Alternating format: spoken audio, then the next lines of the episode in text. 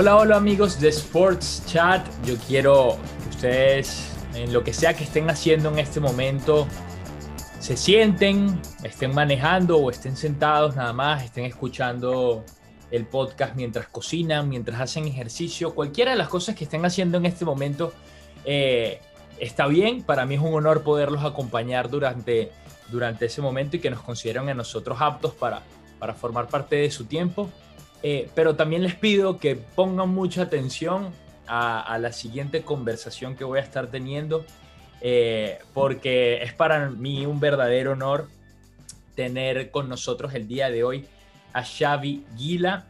Él es analista deportivo de rendimiento español, eh, también es consultor de desarrollo de coaching y también, por último, pero no menos importante, creo que de las cosas menos importantes de las que he dicho, eh, es cofundador de Bibliotech y es un verdadero honor para mí tenerlo acá por, por la carrera que he tenido, por la persona que es, eh, por lo cercano que, que, ha sido y dispuesto al, al, momento de tener esta entrevista conmigo. Ya lo van a ir conociendo y se darán cuenta del semejante personaje que tenemos aquí al frente. Xavi Gila, bienvenido a Sports Chat. Bueno, bien, muchas gracias por la bienvenida. Es, todo un placer estar aquí contigo, Dairon. Y, bueno, esperemos que, podamos entretener y ser, ser de, valor de alguna manera para todos y todas las que nos puedan escuchar. Sí, entretenerlo con lo que se puedan quedar, lo que puedan aprender. Un día, yo siempre digo que un día, y, y no es de mi autoría, en algún lugar lo habré leído, o lo habré escuchado, que un día sin aprender, así sea una cosa, es un día perdido. Así que yo espero que entre todas las cosas que haya, que, estas personas que nos escuchan estén aprendiendo el día de hoy, pues de aquí también se lleven algo. Xavi ha tenido una, una carrera de verdad excelente y, muy prestigiosa como analista deportivo de rendimiento. Eh, por 20 años trabajando en clubes tan élites como el Fútbol Club Barcelona, como el Bayern Múnich, el Manchester City, Sporting Lisboa, Benfica, eh, Villarreal, entre, otros, y al lado de entrenadores del mundo del fútbol de muchísimo nivel, como, como Guardiola, como Marcelino García, como, como Luis Enrique, Xavi. Pero antes de llegar a ese punto, eh, yo, quiero, yo quiero que nos vayamos eh, a, tus, a tus orígenes primero, a tus orígenes en, en Terraza, Cataluña. Si no estoy mal, ¿cómo, de, de, dónde viene eh, Xavi Guila y, cómo fue su vínculo desde pequeño con el deporte en general, porque hasta ahora solo he mencionado fútbol, pero también eh, ha sido entrenador eh, de distintos equipos, inclusive el del Fútbol Club Barcelona, de hockey sobre pasto. Cierto. sí, yo. son distintos deportes. Yo, digamos, bueno, nací en Cataluña, soy un, buen catalán, para mm. decirlo de alguna forma. Y bueno, em, he, vivido toda mi vida, pues esto, en una ciudad que se llama Tarrasa, que igual los aficionados al fútbol la conocen porque ha dado grandes futbolistas como Xavi Hernández, por ejemplo. Actualmente, pues Ricky Puig, que, que está en el primer equipo del Barcelona en estos momentos. Y bueno, eh, al lado de esta ciudad hay un pequeño pueblo que se llama Mata de Pera, donde he ido alternando mi vida entre ambos. Y, bueno, la verdad es que aquí es una zona donde no sabría decir por qué, pero es una de las ciudades que, bueno, tiene una característica a nivel deportivo que es que el hockey, sobre pasto, que decís, nosotros le llamamos hockey hierba, eh, es una tradición, es cultural. Es decir, aquí es donde hay más practicantes de toda España y, es una de las ciudades con el ratio de habitantes y deportistas olímpicos más elevado del mundo, porque bueno, estamos hablando de una ciudad que recién alcanzó 200.000 habitantes eh, pero en cada Olimpiada manda 15, 16, 18 atletas solo en hockey a, los Juegos Olímpicos. ¿no? Eh, ¿Por qué? Porque es, es, una tradición, o sea, es algo que ya te nace un hijo y tus amigos te regalan un mini stick para que lo lleve en el carro y, es, es, algo que se vive mucho. Bien, dicho esto, eh, pues yo inicié como buen egarense, se llama, a los habitantes de Tarrasa. Eh, inicié jugando al hockey pasto. Eh, a ver si me adapto a lo de pasto. No, no, no, le puedes decir como, como tú quieras, se entiende. Luego, de ahí, pues bueno, tuve mi carrera de jugador, llegando a jugar en la máxima categoría y todo. Pero de repente ya a los 15 años, no sé, ya vi que me, interesaba el hecho de formar, entrenar y, por allí que ya empecé a trabajar con, un equipito de, menores, de niños, así que iniciaba. Y bueno, se me, se me activó el bicho interno a nivel de entrenador. Luego yo fui progresando, eh, jugaba, pero también colaboraba entrenando hasta que al final pues ya terminé mi etapa de jugador y decidí pues dedicarme profesionalmente a entrenar. Pero bueno, cometí un, una osadía, ¿no? que es que el deporte este en cuestión era absolutamente amateur. Yo quería ser profesional, ¿no? Y claro, todo mi entorno me decían, estás muy loco, porque aquí no te van a pagar. Y yo decía, bueno, igual no han pagado nunca, pero a mí me pagan. O sea que yo convencido. Sentará un precedente. Persistí, persistí, ¿no? Bueno, al final, pues sí, me hice cargo de muchos equipos, ya de categorías senior, masculinos, femeninos, y hasta que, digamos, mi culminación es cuando ya después de unos años de trayectoria, pero todavía muy joven, ¿eh? Te hablo, yo tenía 28, 27, 28 años. Eh, recibí llamada del Fútbol Club Barcelona.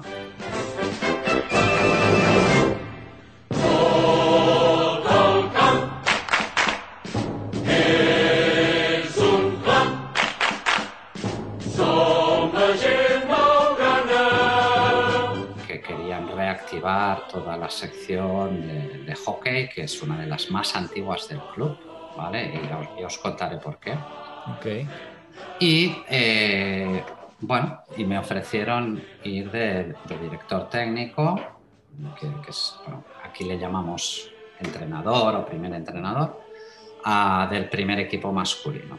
Y acepté el reto, ese fue ya mi primera, primera etapa, digamos, profesional Ah, empecé a trabajar allí y fue, la verdad es que fue muy bien a nivel de resultados y todo.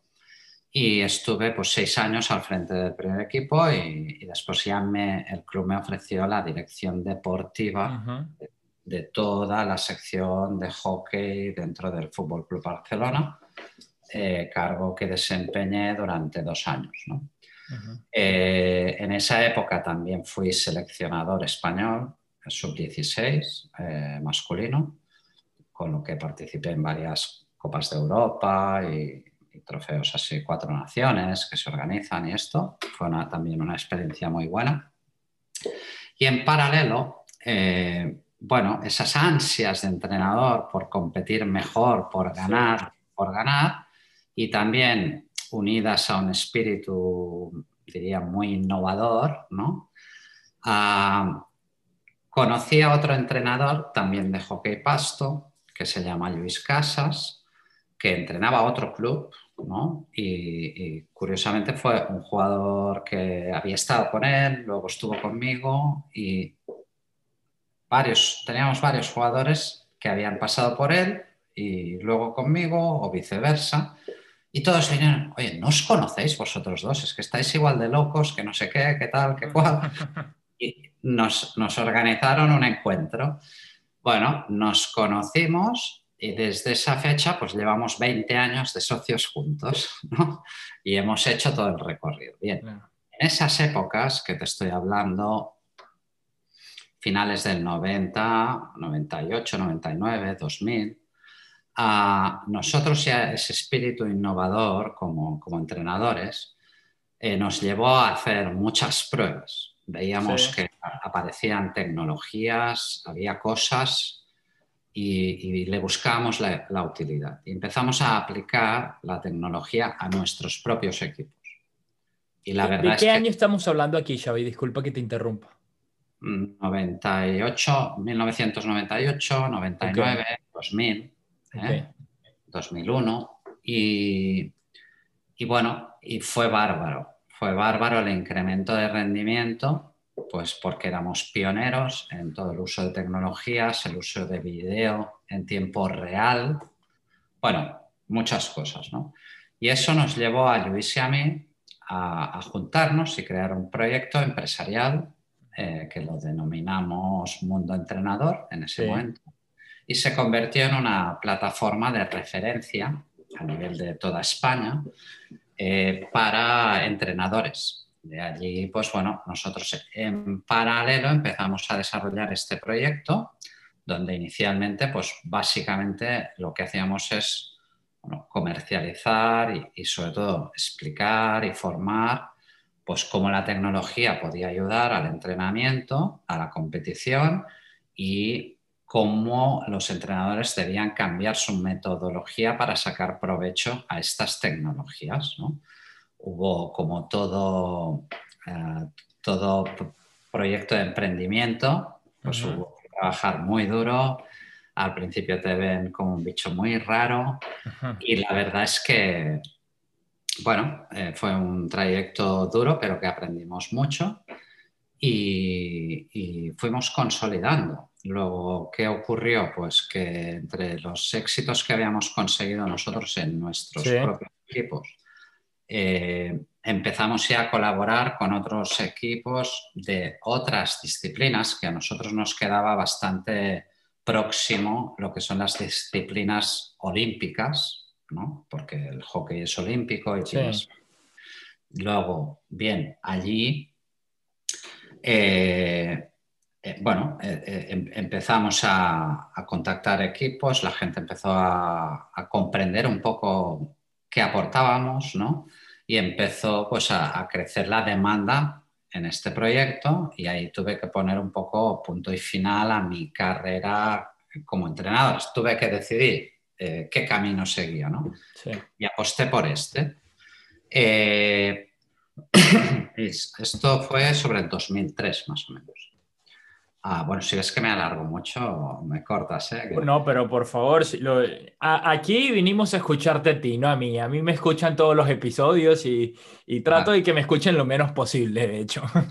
Vale. después, bueno, lo que te comentaba, en 2003 creamos este proyecto y bueno, y empezamos pum, pum, pum, pum.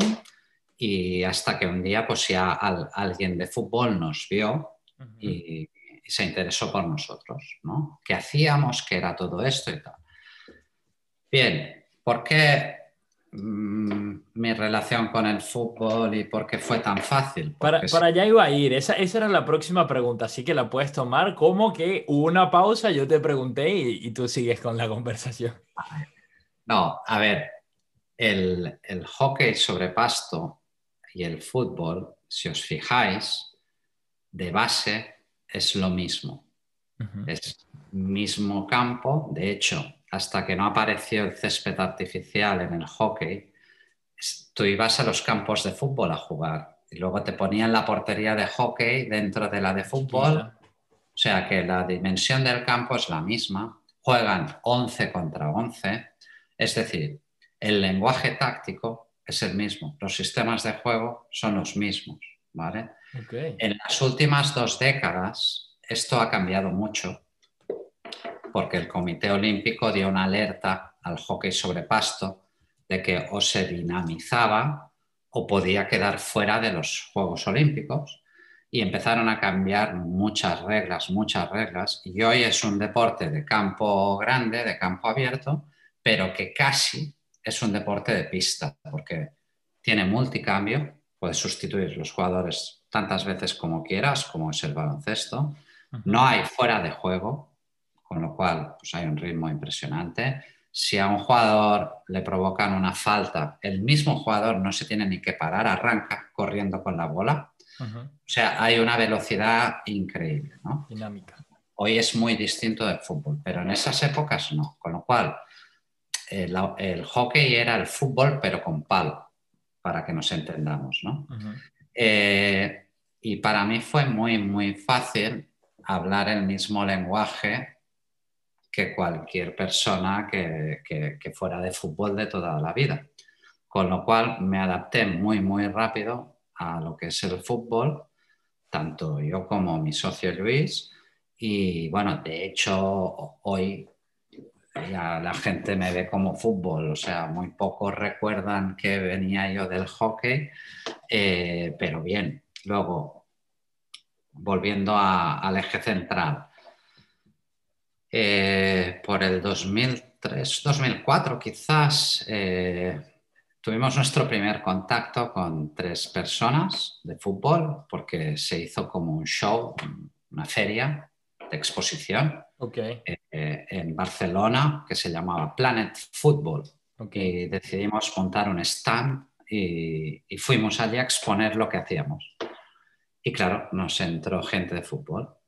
Eh, la primera persona que nos entró es Jordi Viñals, ya luego os cuento. La segunda persona que nos entró fue Albert Valentín. La tercera persona que nos entró fue Adolfo Abad. Bien, Jordi Viñals es exjugador del Barcelona, es el primer jugador que entró en la Masía, que se educó en la Masía, en la famosa Masía del Barcelona, y que fue el primero en debutar en el primer equipo, digamos, formado en la Masía. Es todo un referente aquí, ¿no? Eh, Albert Valentín fue, no, no eran, ¿eh? en ese momento ellos todavía no habían llegado, pero eh, Albert Valentín fue el secretario técnico del Fútbol Club Barcelona en la era de Guardiola y después lo fichó el Olympique de Marsella y eh, actualmente está en Qatar dirigiendo un club de allí que no me hagáis pronunciar el nombre que se me hace muy complicado. y Adolfo Abad es la, junto a José Cabello son las dos mentes que eh, crearon el Villarreal. O sea, ellos crearon el Villarreal a nivel de metodología futbolística. Bien. Entraron, vieron lo que, hacían, que hacíamos y se volvieron locos. Y ya nos pidieron contacto, que les enseñáramos, que fuéramos a sus clubes, que todos estaban en clubes menores, segundas B en esa época, ¿no? Y fuimos, apostamos por ellos, empezamos así y empezamos a trabajar ya en fútbol. Y, bueno, cuando uno emprende y, hay proyectos de estos, también necesita que la suerte a veces le acompañe, ¿no? Y pues, por ejemplo, Viñals, que cité, estaba entrenando al Nastic, que era un equipo en Segunda División B, que es la tercera categoría en España. Eh, nos pidió que le pudiéramos ayudar. Nosotros en esa época él no tenía presupuesto económico para, para eso y le dijimos, no te preocupes, apostamos por ti, venimos y se lo hacíamos gratuitamente. Ascendió a segunda y el ascenso de segunda B a la segunda A en España está considerada de las cosas más difíciles. O sea, casi es más fácil ganar la liga de primera que ascender de segunda B a segunda A, porque hay multitud de equipos de calidad, son partidos durísimos, súper trabados, tienes que pasar muchas rondas, o sea, ascender es un milagro. Y ascendió. Y de hecho ganó todos los partidos de local, que era donde estábamos nosotros con toda la tecnología. Y de visitante no, no ganaron, no ganaron, ¿no? O sea... ahí, se nota la influencia. Sí, esto pues rodeado un poco de un ambiente mediático, pues muy rápidamente la gente empezó a hablar. ¿Qué llevan esos? ¿Qué hacen? ¿Qué tal? Mira, Viñal, sus ordenadores en el transcurso del partido, te hablo del año 2003, 2004, que la gente como... lo veían como de marcianos. Claro. Y bueno, y lo mismo ocurrió con Albert Valentín, que estaba él en el Figueras. Y bueno, y ahí empezamos a labrarnos un, digamos, o que corriera la voz de que había unos tíos ahí que hacían unas cosas. Estaban medio locos, además, porque a, todos los genios les dicen así, que están medio locos en un principio, ¿no? No creo que seamos genios, pero bueno, nos anticipamos al momento, ¿no? Y bueno, y a raíz de ahí, pues bueno, fuimos entrando y, y luego este Albert Valentín que cité, eh, lo fichó el Real Club Deportivo Español de secretario técnico y abandonó su club. Y me dijo, bueno, te voy a presentar a quien me sustituirá para que puedas seguir. Le he contado que, trabajamos con vosotros y está encantado de continuar con vosotros y tal. Y era una persona que yo no conocía. Y esta persona se llamaba, eh, en paz descanse, Tito Vilanova. Tito conocía la Lionel Messi. Eh, perfectamente y creo que todos los valores que, que transmite este club, él lo reflejaba en, todo y, era una persona de, muy humilde, de, mucha palabra, muy sencillo, muy cercana. La verdad que era una persona espectacular. Una persona que vivía por y para el fútbol. Pedro Rodríguez. Porque se le veía a él en, su cara, en el campo, cómo estaba de, feliz, cómo hablaba de los jugadores, del fútbol, el conocimiento que tenía. ¿no? Dos años y medio de lucha, donde Tito ha sido un, ejemplo para, todos, ha luchado hasta, hasta el último día, hasta el último momento, eh, siempre con, buena cara, con fuerzas, cuando hablabas con él siempre te estaba dando ánimos, animándonos a nosotros a, luchar y que había cosas eh, muy importantes y él, eh, como he dicho antes, ha sido un ejemplo para, para todos. No sé si te suena.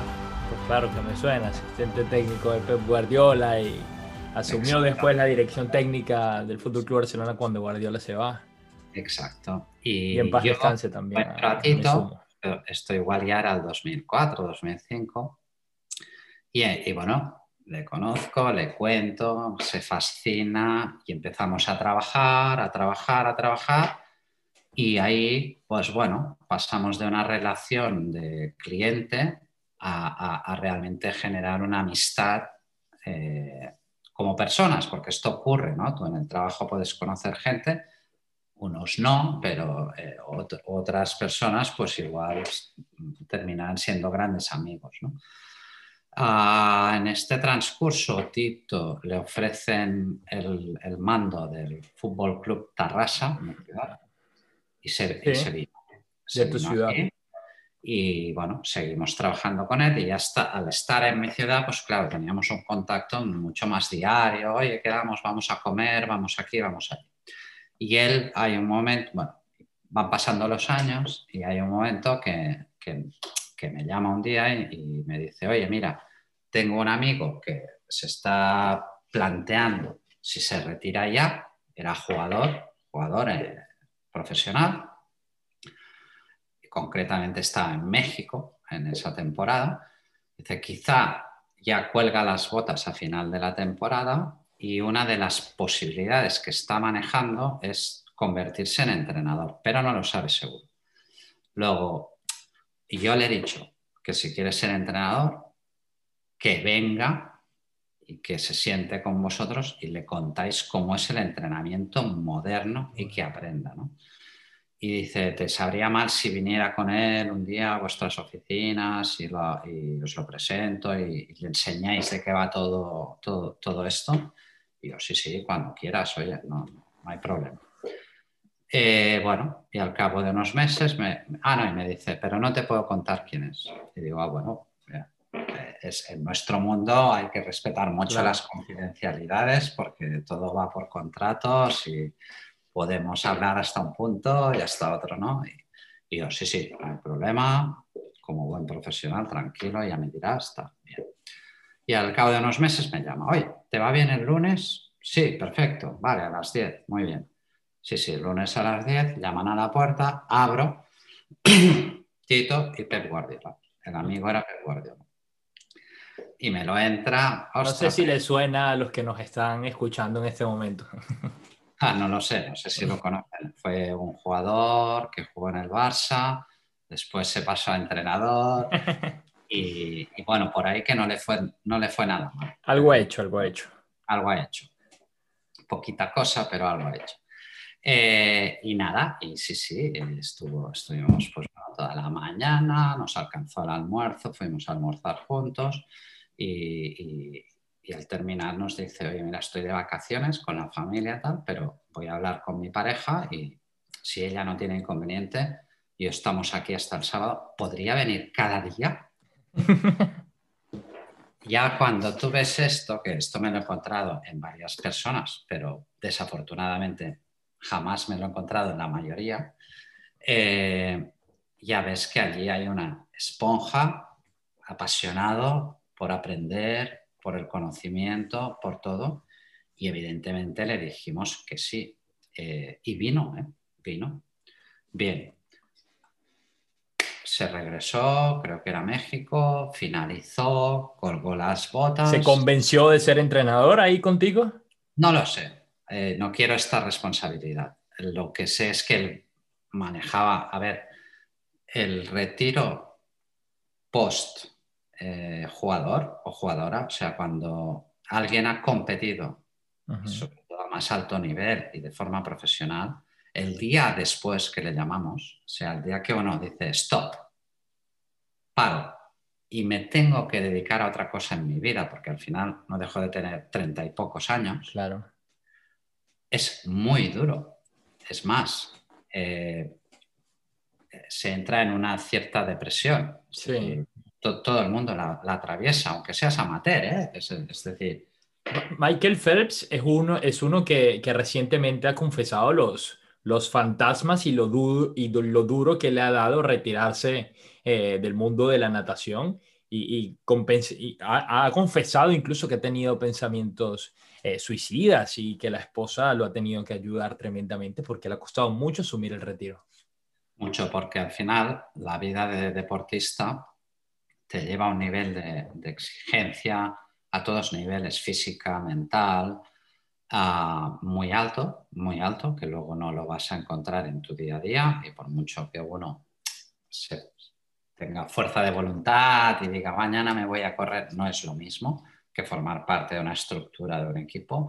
Después está toda la parte del entorno, ¿no? el ser un poco un foco de atención, que todo el mundo te invite, que todo el mundo te invite a, pedirte tu opinión, a, tal, eh, los fans, el no sé qué, todo esto. Eh, y además, sobre todo un aspecto, esa adrenalina que te surge en la competición, eso, eso engancha mucho.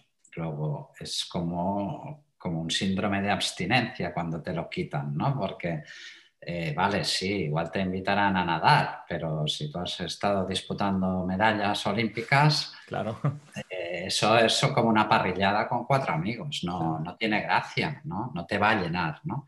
O sea que el día después es muy duro. Luego, pues bueno, Pep, que es una persona que las cosas se las piensa, pues ya antes anticipó y, él supongo que barajó varias opciones y una era la de entrenador. Por supuesto que no, no, nos, no es culpa ni influimos nosotros en la decisión, no, pero bueno, el ir apoyado de lo que le pudiéramos contar, quizás sí que, fuera una cosa que él se encontrara seguro tomando esa decisión, ¿no? Pero que para nada eh, es algo que podíamos haber influido nosotros. Yo creo que él tenía muy claro sus opciones y escogió él y solo él esta. Ahora, y nada, y, bueno, y cuando regresan, pues ya, no, ya me llaman y me comunican que que él y Tito pues, serán pareja técnica y que se harán frente del segundo equipo del Barcelona, que en esos momentos estaba en tercera división, y que fuéramos allí, que querían implantar todo lo nuestro y tal. Y fue imposible. El club se negó, se, se cerró en banda, eh, Pep se puso furioso porque... Aún ya conociéndote, porque formabas parte de la institución. Sí, pero sí, pero... Claro, tecnología. Es una, institución enorme, con miles de, empleados, ¿no? Sí. Eh, y que, bueno, que al final yo estoy en el área deportiva y quien se opone es una persona que es un ejecutivo que se hace cargo de los sistemas informáticos Y te dice que aquí no entra un software o un ordenador que él no, no valide o no sé qué. bueno, cosas que ocurren en el día a día de las relaciones comerciales, ¿no? Y, se opusieron, se opusieron y dijeron que esto que nada, como que se iba a ir al fútbol con ordenadores y que no, que no, que no. Bueno, pero evidentemente, como ya él conocía lo que le aportaba y todo, pues luchó todo lo que pudo y al final pues dijo, mira, ya lo, lo pago yo de mi bolsillo, ¿no? Porque bueno, digamos, tienen la suerte que en la etapa de profesionales como jugadores, pues claro. han tenido buenos contratos y tal. Y ahí pues también otra vez dijimos no.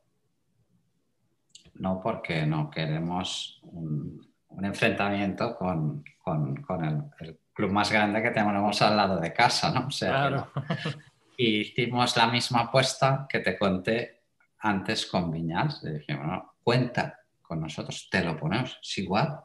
Y es una apuesta, lo hacemos y, no te preocupes, pero no queremos que nadie se moleste o que nadie tal. Y salió bien. Salió bien. salió, bueno, tú me dirás que está, lo, bien que pudo haber salido. Sí, sí. no, él, ascendió al equipo de tercera división a segunda división B, que también es un ascenso dificilísimo y ahí en ese equipo juega Busquets, juega Pedro. Claro, se, los, se, los, lleva él al primer equipo ya con el paso del tiempo. Ahora, y luego ya es cuando él nos contacta y nos dice, bueno, al día que le, bueno, poco antes ¿no? de que se hiciera público que tenía el primer equipo, pues ya nos contacta y nos dice, oye, estoy al frente del primer equipo, ya podéis venir corriendo. y sí, sí. Y luego, eh, bueno, fue duro, el club no quiso ¿eh? tampoco, pero bueno, aquí al final se impuso y, bueno, un poco el, trato era de que, bueno, pues como no lo veían claro, la, parte ejecutiva, pues dijimos, tranquilos, se hace, si no se gana todo, nos vamos. Claro, jamás en la historia se había ganado, todo. Y, era como una cláusula que quisimos incluir nosotros eh, en el acuerdo. Pero la pusieron así, si no se gana todo, o sea, ustedes iban por los seis títulos o por nada. Sí, claro. Era tal la confianza ya en Pepitito y tú ves la plantilla y ves la calidad de los jugadores y ves todo, que, nosotros, o sea, era, era una posición de, de, a ciegas, lo veías a ciegas veías que si a esa plantilla la trabajaba gente como Pep o como Tito, y podrían haber sido otros, ¿eh? pero como ellos, con su talento, con su conocimiento y apoyados por herramientas como las nuestras, que en esa época no las usaba nadie, es que, es que era muy difícil perder. ¿Se puede perder? Evidentemente pero tenemos tanta ventaja, sabemos tanto del rival que él no sabe de nosotros, que aunque nos cree problemas, eh, tenemos espacio de tiempo en la media parte durante el partido para corregir, corregir, adaptar y vencer. Y, esto era, era una ventaja competitiva enorme. ¿no? Luego, nuestra fe era ciega esto, bueno, esto se, cuenta en una reunión, se acuerda verbalmente y, es lo que hay. Y luego se ganó todo. Y, de ahí para allá ya, ya no, había en qué desconfiar.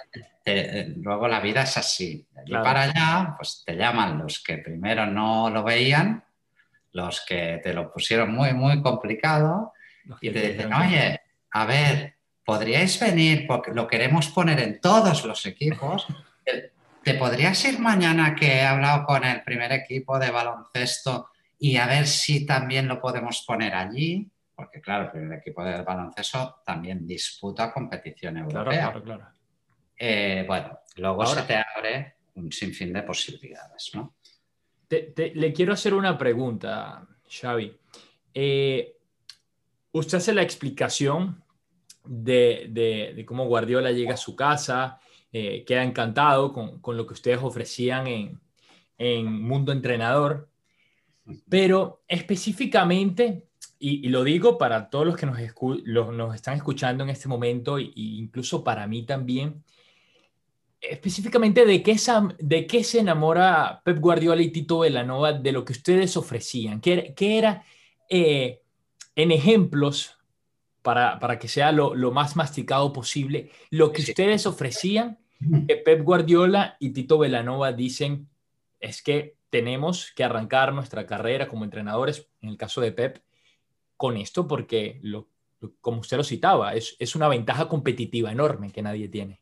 Sí, a ver, hay que, para como, digamos, estamos en un entorno de audio, sí, por eso. de imágenes y tal, intentaré eh, contarlo de la forma que se pueda entender mejor, ¿no?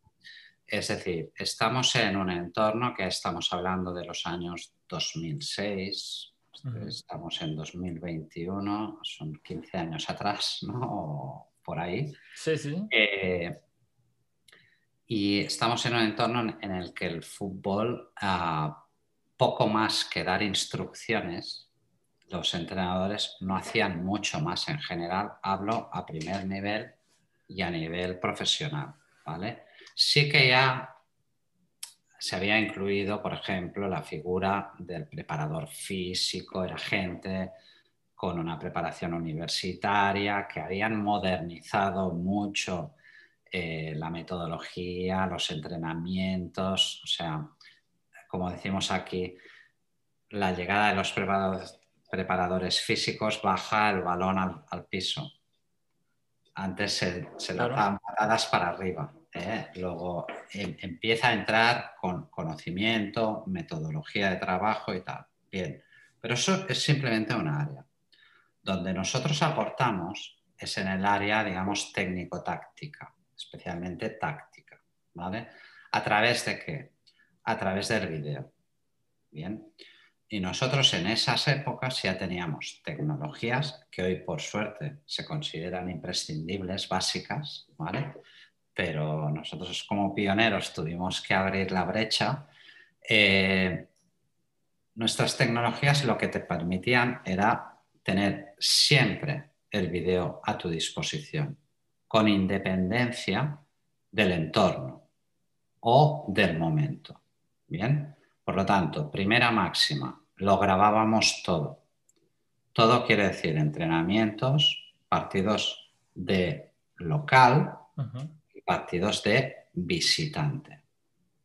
Bien, ¿cómo? En esas épocas, pues con, todavía con material analógico, ¿no? Cámaras de vídeo analógicas, los ordenadores portátiles que, bueno, hoy un móvil tiene más procesador que aquellos ordenadores y vamos con 10.000 aparatos para montar una infraestructura que nos permitiera capturar y grabar todo lo que ocurría, ya sea en un entrenamiento o en un, eh, en un partido, ¿vale? Si tú estás en tu casa, es muy fácil, pero si estás fuera, si juegas de visitante en esas épocas, el club al que visitabas no te dejaba entrar con una cámara. Claro. O sea, estaba prohibidísimo. Y si pedías permiso, había muchos clubes que te decían sí y luego mandaban a tu persona al córner detrás de una columna que no pudiera grabar nada, Bueno, no puedo, no diré nombres. Claro y no diré nada, pero nosotros, o sea, no, mencionaré qué equipos ni qué partidos, ¿vale? No, no, no se preocupen. Pero nosotros llegamos a mandar en esas épocas a alguien a una, comprar una entrada en una tribuna centrada, pagar el precio que vale eso, esta persona ir con una cámara de espía camuflada en la camisa, pasar por allí, que nadie ve nada, sentarse y esta persona estar todo el partido con su cuerpo grabando todo lo que sucedía para tener un registro de eso y que pudiéramos analizar. Bien, bien, o sea que lo primero es grabar, necesitamos grabar todo. ¿Por qué? Porque nuestra mente es mucho menos poderosa de lo que nos creemos y nuestra mente es incapaz de recordar todo lo que ha sucedido en realidad. ¿vale? Es decir, un entrenador de una mente brillante, cuando finaliza un entrenamiento, si tú vas y tú que eres periodista, le entrevistas, y le preguntas sobre acciones concretas del partido y que las describa, solo las mentes más, brillantes van a acertar eh, en un 15% máximo de objetividad. Hablo de certeza. Claro. Te van a describir la situación tal como fue. El otro 85, para nada, se va a parecer a lo que fue. Es su percepción. Es subjetividad absoluta. Bien. ¿Esto qué pasa? Pues que provoca una toma de decisiones mala. Un 85% de posibilidad de que sea errada. Exacto. Bien. vamos muy bien. En el momento que nosotros usamos el video es para tener acceso objetivo, no subjetivo, objetivo al pasado. Y que en cualquier momento yo pueda ir a ver exactamente qué sucedió. Para eso queremos el vídeo. No es una película de Hollywood que me va a entretener. No, no. Es, son datos. Para nosotros son datos. Bien. Con lo cual, la, la primera cosa que tenemos que proveer nosotros es sistemas que permitan grabarlo todo. Y, ahí fuimos los primeros en diseñar algo que hoy es común, que fue sistemas de cámaras fijas en los estadios, en los campos de entrenamiento y manejamos centralizado y todo lo que ocurre se graba desde múltiples ángulos. Con lo cual, no solo vemos la percepción que puedes tener de un lateral, sino que la vemos de detrás de gol, la vemos desde el otro lateral y siempre podemos consultar un evento con mucha objetividad. Sabremos lo que, lo que ocurrió y tomar decisiones en base a eso. ¿Vale? Hasta aquí es como una introducción, ¿vale? Es la parte básica. ¿eh? Pero vamos muy bien. Vale. Vamos a avanzar un poco a ver si la audiencia nos sigue. Siguiente nivel. ¿Y si esto lo podemos hacer en tiempo real? Es decir, cuando hablamos de vídeo, la gente tiene claro que graba una cosa y después la visualiza, posteriori, aunque sean tres minutos más tarde. Pero, ¿y si dispongo de esto en tiempo real? ¿Y si tengo acceso al vídeo en mismísimo tiempo real? O sea, pongo un ejemplo. Estoy sentado en el banco, en el campo, en pleno partido, ¿Y cuál es mi visión? Es fatal. No sé si ustedes se han sentado nunca en un banco en un gran estadio. Claro, claro, porque e, es al mismo nivel, no alcanzas a ver la, la, última línea de, salida, de fondo. Ni, ni, eso, es inferior al nivel, porque como los campos eh, tienen una pequeña pendiente para el drenaje del agua, el banco queda casi al nivel de la cadera o sea, tú te sientas en el banco y tu cabeza está al nivel de la cadera de los jugadores. Por eso, si se fijan, los directores técnicos se pasan el encuentro de pie y lo más adelante posible del área técnica que tienen marcada, porque es, es el punto donde pueden ver mejor. ¿vale? No es que estén de pie para dirigir, como el director de una orquesta, no. Están de pie para ver, porque en el banco no ves nada. ¿Vale? Bien, pero nosotros podemos poner una cámara en lo alto del estadio que da un plano cenital perfecto, que no se nos escapa nada. Y si ese plano lo puedo mandar en directo al banco y tú, tal como está ocurriendo algo, lo puedes ver en un plano excelente que no se te escapa nada o inclusive rebobinarlo para revisar otra vez. ¿Cómo va a ser tu toma de decisiones? Mejor, claro. Mil veces mejor. Aumenta el porcentaje considerablemente. Muy considerablemente. ¿Vale? O sea que ya tenemos el segundo nivel. No solo hago uso del video gracias a las tecnologías, sino que hago uso de ese video en tiempo real. Bien, a partir de ahí, como he contado, el video son datos. Y estos datos nos pueden generar mucha información. ¿Vale? Esto es el análisis. ¿eh? Esto que voy a describir ahora es el análisis. una vez tenemos vídeo, ya sea grabado y visionado posterior o en tiempo real, podemos empezar a practicar análisis, que es lo que no hacían los rivales. ¿vale? Y este análisis, bueno, no con las capacidades nuestras. Claro. Este análisis, que se usan softwares específicos donde uno crea su propio modelo de observación, no es lo mismo analizar béisbol que fútbol que baloncesto, ¿no? Pues cada uno se crea su propio modelo de observación y a partir de aquí empieza a segmentar los datos, o sea, el video, en base a las acciones de su interés. Y ahí empezamos a recopilar cantidad de inputs, cantidad de datos. Hay sistemas que pueden generar más de 1.300 páginas de un solo partido de información, ¿vale? O sea, es increíble. Bien, pero el dato solo no te dice nada. Tienes que tener la capacidad de convertir ese dato en información. Bien, la información que hace te sitúa, pero no te va a dar una gran ventaja. Te da ventaja si el, contrario no dispone de la misma información. La ventaja definitiva es cuando uno ya sabe aplicar el tercer nivel, que es esa información, transformarla en insights, en un conocimiento exclusivo que ya no lo tiene nadie, solo tú, porque tú hiciste el trabajo para llegar a él, ¿no? Y descubres cosas del fútbol que la gente no sabe. Y ahí es donde tú puedes sacar mucha ventaja. Y eh, disculpa, creo que te le interrumpí. No, no, no, dime, dime.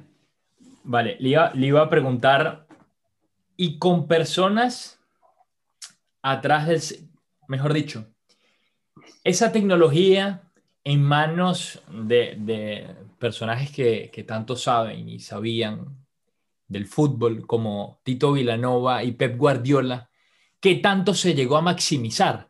¿A qué niveles llegó que quizás ustedes antes, a pesar de haber contado con la tecnología y de haber sido los pioneros y los que llevaron la tecnología a ellos, no pensaban que pudieran llegar? Yo, creo que, si he entendido bien la pregunta, se maximizó de una forma exponencial, porque también déjame que le diga algo a la audiencia. Todo esto que cuento, todas estas herramientas, son herramientas. Simplemente, como lo puede ser un cenicet, como lo puede ser un bolígrafo, como lo puede ser... Eh, un taco, las medias largas que usaban. Claro, es decir, son herramientas. Por sí solas no hacen nada si tú le das la herramienta a alguien no hábil, pues difícilmente sacará oro. Si tú le das la herramienta a alguien hábil, será increíble lo que será capaz de, hacer, ¿no? Es decir, a mí si me dan una flecha y un arco, no voy, no voy a saber acertar bien. Pero si se la das a alguien con mucho talento, va a hacer diana cada vez que lance. Bueno, pues esto es el caso de ellos. Es decir, nosotros al final suministramos unas herramientas muy innovadoras, muy avanzadas a esa época y dieron una ventaja impresionante, pero el mérito de la ventaja era el talento futbolístico de ellos, que eran los que tomaban las decisiones. Nosotros simplemente creábamos un entorno para que su talento brillara mil veces más y su toma de decisiones fuera mucho más acertada y mucho más potente. Recuerdo un día, porque yo, o sea, el primer año entre que tienes que formar, adaptar y tal, pues primera temporada, segunda temporada también, pero ya no tanto, eh, nosotros siempre lo que hemos querido es formar al cuerpo técnico para que sea su gente, no, no estar nosotros. ¿eh? Pero en un caso de la importancia de ellos, en un club de la importancia del Barça, pues eh, el primer año sí que íbamos nosotros a los partidos de local, ¿vale? Y, montábamos todo y con la gente de su cuerpo técnico que ya empezaban a estar a cargo del análisis, pues hacíamos los directos con ellos. Y hay un partido de liga contra, si no me equivoco, fue la Real Sociedad, que eh, nosotros en el primer tiempo estábamos haciendo el análisis en tiempo real. Tal como el árbitro eh, añadía el tiempo añadido al primer tiempo, agarrábamos las computadoras y nos bajábamos corriendo al vestuario. De tal manera que cuando los jugadores y Pep llegaran al vestuario, nosotros ya le mostrábamos el análisis de lo que habíamos detectado a Pep. Y Pep procesaba con Tito y decidía qué le mostrábamos a los jugadores. Y a los jugadores ya les mostrábamos imágenes en el medio tiempo de cómo podían reajustar o de una debilidad que habíamos detectado en el rival que desde el banco era imposible verlo. Pero desde arriba y con el video nosotros lo certificábamos. Pep elige esto que se detectó, lo pasamos, teníamos en el vestuario. Pues, ¿Recuerdas el defecto?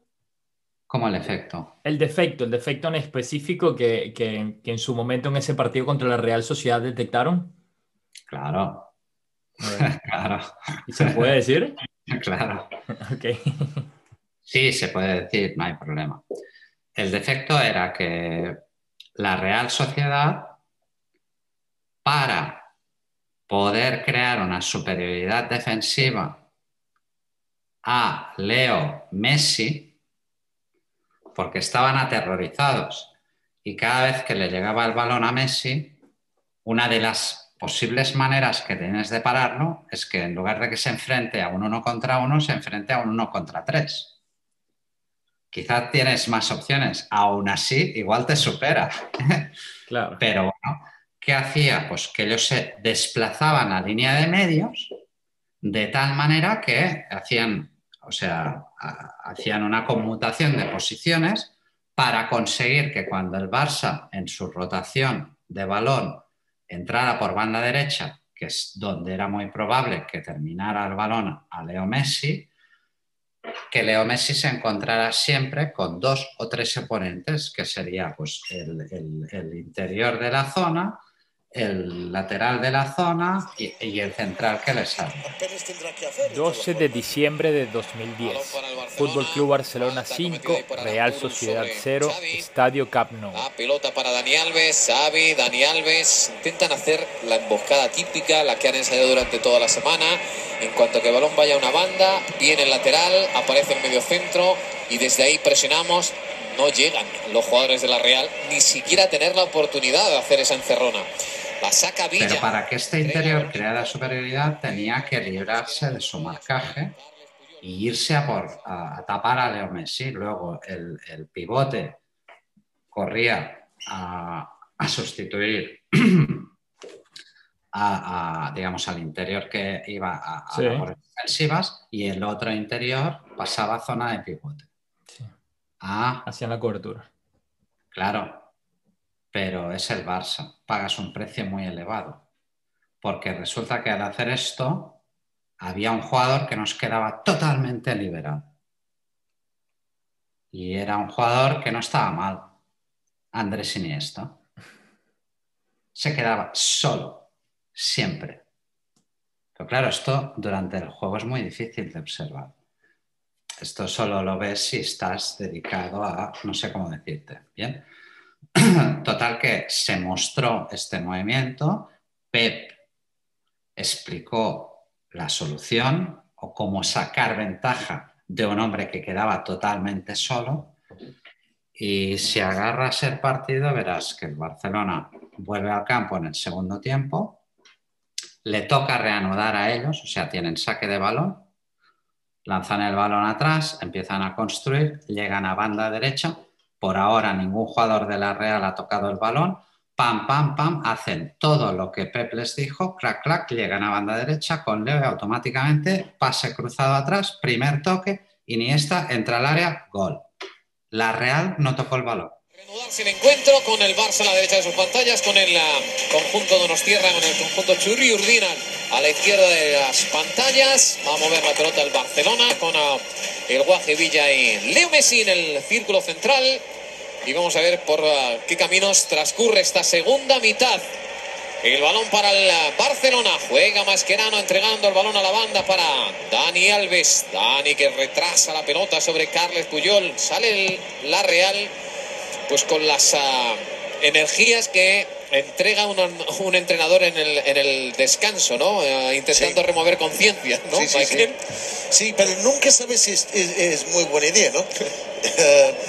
ir a atacarle al Barça, eh, porque muchas veces te quedas vulnerable tus espaldas, ¿no? Nunca se sabe. Sí, porque esto puede terminar como la de Monty Python, ¿no? Aquella de la brigada suicida de, Judea. Bueno, pues igual. si salen con demasiada energía, lo mismo el Barça les, les mata igual, ¿no? Sí, pero ya va perdiendo 2-0 y yo, yo, yo, supongo que la Real Sociedad harán lo que ha hecho en la primera mitad, que resulte lo que ha podido. Pues ahí está jugando Leo Messi, que también hace lo que puede el chaval, entregando la pelota para Dani Alves. Ahí va Leo Messi, agarrón de Rivas, la deja Messi.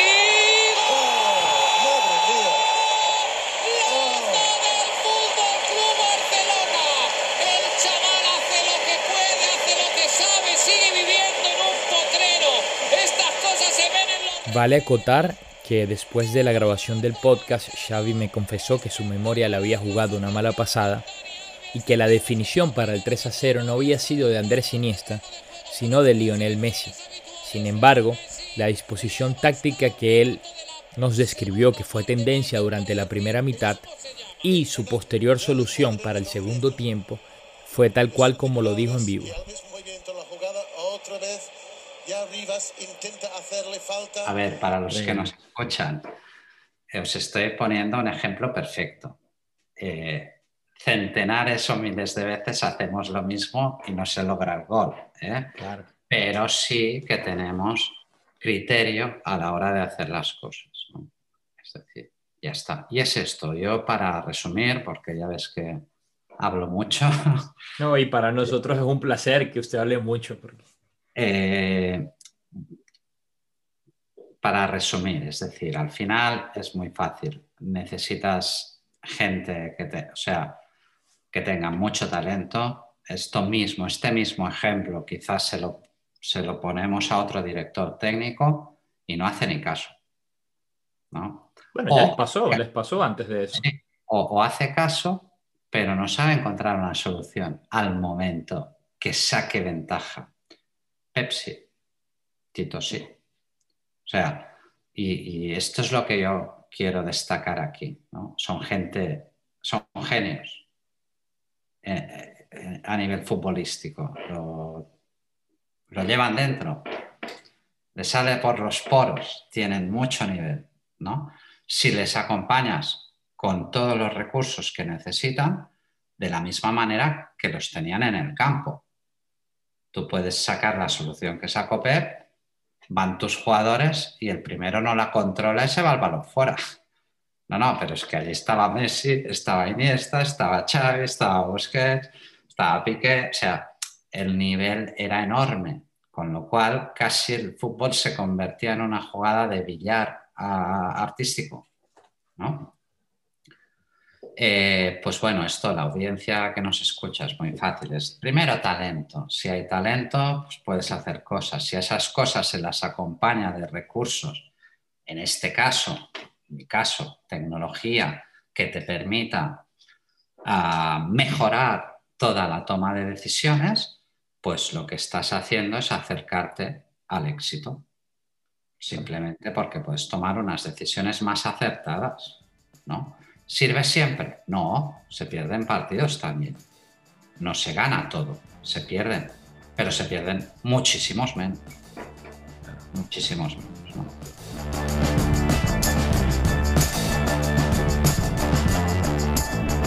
Espero estén disfrutando tanto como yo esta charla con Xavi Gila. Fue tanto así durante el tiempo de la entrevista que se terminó extendiendo una hora más. Es por esto que decidí dividir la conversación en dos partes.